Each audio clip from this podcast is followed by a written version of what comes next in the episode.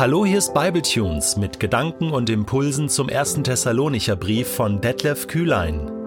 Der heutige Bibletune steht in 1. Thessalonicher 5, die Verse 16 bis 18 und wird gelesen aus der neuen Genfer Übersetzung. Freut euch, was auch immer geschieht. Lasst euch durch nichts vom Gebet abbringen. Dankt Gott in jeder Lage.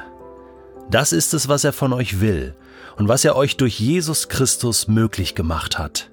Ich weiß nicht, wo du gerade bist. Vielleicht äh, bist du zu Hause oder unterwegs mit dem Auto oder im Zug oder du bist auf der Arbeit, keine Ahnung. Es kann aber gut sein, dass der Bibeltext jetzt am Anfang so, so durchgerauscht ist bei dir. Ja, das ist ein relativ kurzer Text, einfach nur drei kurze Verse, kurze Aussagen und man überhört vieles. Also da steckt so viel drin in dieser Kürze. Und ich möchte den Text jetzt nochmal lesen und zwar so, dass ich ihn betone auf einer ganz bestimmten Art und Weise. Äh, hör nochmal zu. Paulus schreibt, Freut euch, was auch immer geschieht. Lasst euch durch nichts vom Gebet abbringen. Dankt Gott in jeder Lage. Das ist es, was er von euch will und was er euch und was er euch durch Jesus Christus möglich gemacht hat. Hast du zugehört? Ja, jetzt musstest du zuhören. Jetzt hast du bewusst dazu gehört. Durch diese Betonungen äh, kriegt man dann die Spitzen doch besser mit, oder?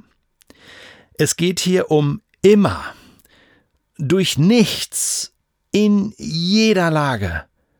Und man denkt so, die totale Überforderung, oder?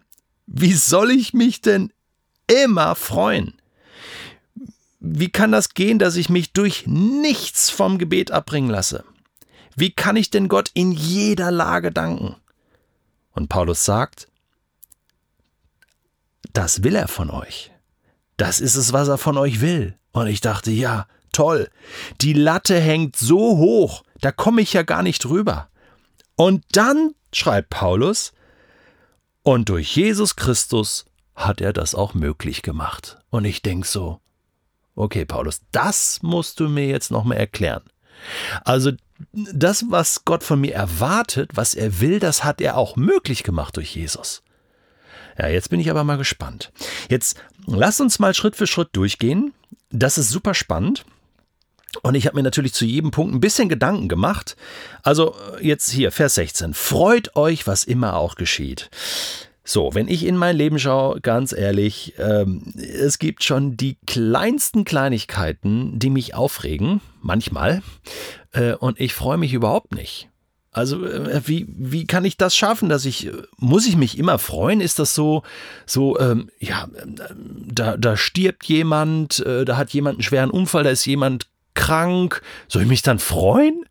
Äh, das kann doch nicht gemeint sein. Das, das stimmt doch so nicht, Paulus. Ich meine, Jakobus äh, schreibt in seinem Brief äh, so, weint mit den Weinenden und, und freut euch mit den Freunden. Also, man muss doch schon äh, dann auch mal traurig sein mit den anderen, oder? Tja, ist die Frage, ob das so gemeint ist. Paulus selbst schreibt ja in Philippa 4, Vers 4, freut euch alle Zeit. Und noch einmal sage ich es euch, freuet euch. Das ist so ein ganz berühmter Satz von ihm. Und ich glaube, das meint er auch. Freut euch, was immer auch geschieht. Und ich vermute ganz stark, dass Paulus so eine Art Grundfreude damit meint. Wie so ein Grundton in meinem Leben, egal welche Melodien das Leben spielt, welche schiefen und traurigen Töne und äh, melodramatischen Töne auch zwischendurch mal kommen. Ich habe in mir so einen Grundton der Freude. Durch Jesus. Durch das, was er für mich getan hat. Durch das, was er für mich ist, kann ich mich immer grundsätzlich mal freuen, auch wenn ich traurig bin, auch wenn ich mal verzweifelt bin. Diese Freude bleibt. Dieser Grundton bleibt in mir. Ich finde es faszinierend. Mir kam so eine Inspiration. Ich musste plötzlich an die Ode an die Freude denken. Das ist Beethovens neunte Sinfonie. Ja, kennst du die? Freude schöner Götter Funken, Tochter aus Elysium.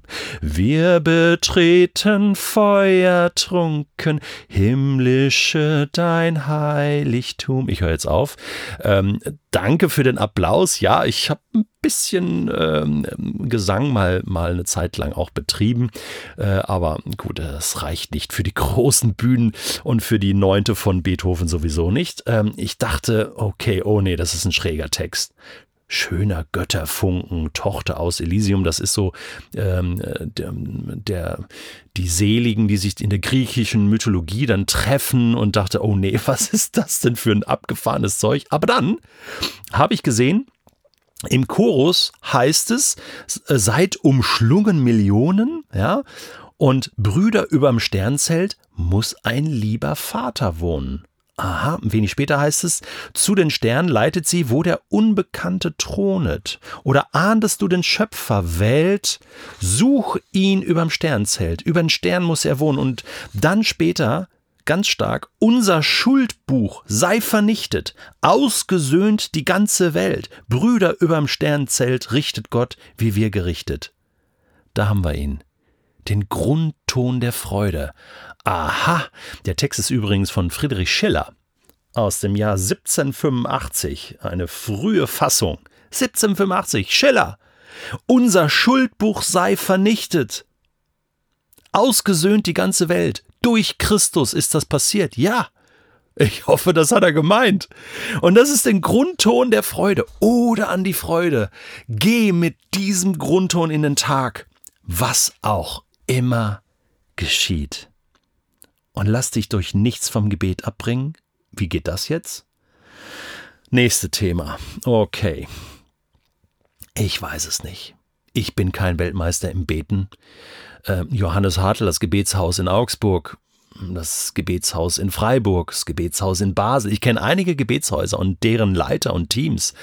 Aber ich habe gar nicht die Zeit. Du hast doch gar nicht die Zeit, immer im Gebet zu sein. Aber Achtung, das sagt Paulus doch gar nicht. Er sagt, hey, ihr betet.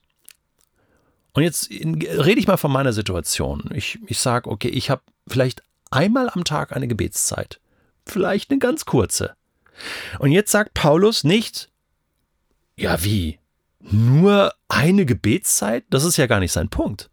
Er sagt, Detlef, so, du hast eine Gebetszeit, ein Treffen mit deinem Vater im Himmel am Tag. Okay. Das kann auch mal mehr werden. Aber jetzt gehen wir mal durch diesen Punkt. Vers 17. Detlef, lass dich durch nichts von dieser Zeit mit Gott abbringen. Jetzt klingt das schon ganz anders, oder? Detlef, das ist das Minimum. Hey, das, natürlich kann das noch mehr werden, Detlef, in deinem Leben. Und ich, ich sage, rede jetzt bewusst mal von mir, damit du das verstehst und nicht denkst, das schaffe ich ja nie, sondern Gott freut sich auf die Zeit mit uns. Und Paulus sagt, hey, lass dich durch nichts abbringen. Ähm, er sagt mal an anderer Stelle, betet ohne Unterlass. Ist dasselbe. Ja, muss ich immer beten? Nein, aber ich kann trotzdem betend mit, mit, mit dieser, mit dem Ohr, was immer mal wieder auf Gott hört, durch den Tag gehen. Mit diesem Grundton der Freude, mit einem Ohr, was immer offen ist für das Reden Gottes. Das ist gut. Das will Gott. Das wünscht sich Gott für uns und deswegen hat er es auch schon möglich gemacht durch Christus. Dankt Gott in jeder Lage. Das ist die letzte Aussage. Oh Mann, manchmal ist mir eben nicht zum Danken zumute, aber du ahnst schon. Ah, wie, wie, wie meint Paulus das? Hey, mit diesem Grundton der Freude. Ich bin versöhnt. Ich bin in Christus. Mit, mit diesem offenen Ohr kann ich auch in schwierigen Situationen ein dankbares Herz haben. Und das ist tatsächlich manchmal, wenn wir mit unseren Kindern in, im Krankenhaus waren, und das war oft der Fall, das kann ich dir sagen, war zum Schluss immer, puh, Jesus, das war hart, aber danke, dass nichts Schlimmeres passiert ist.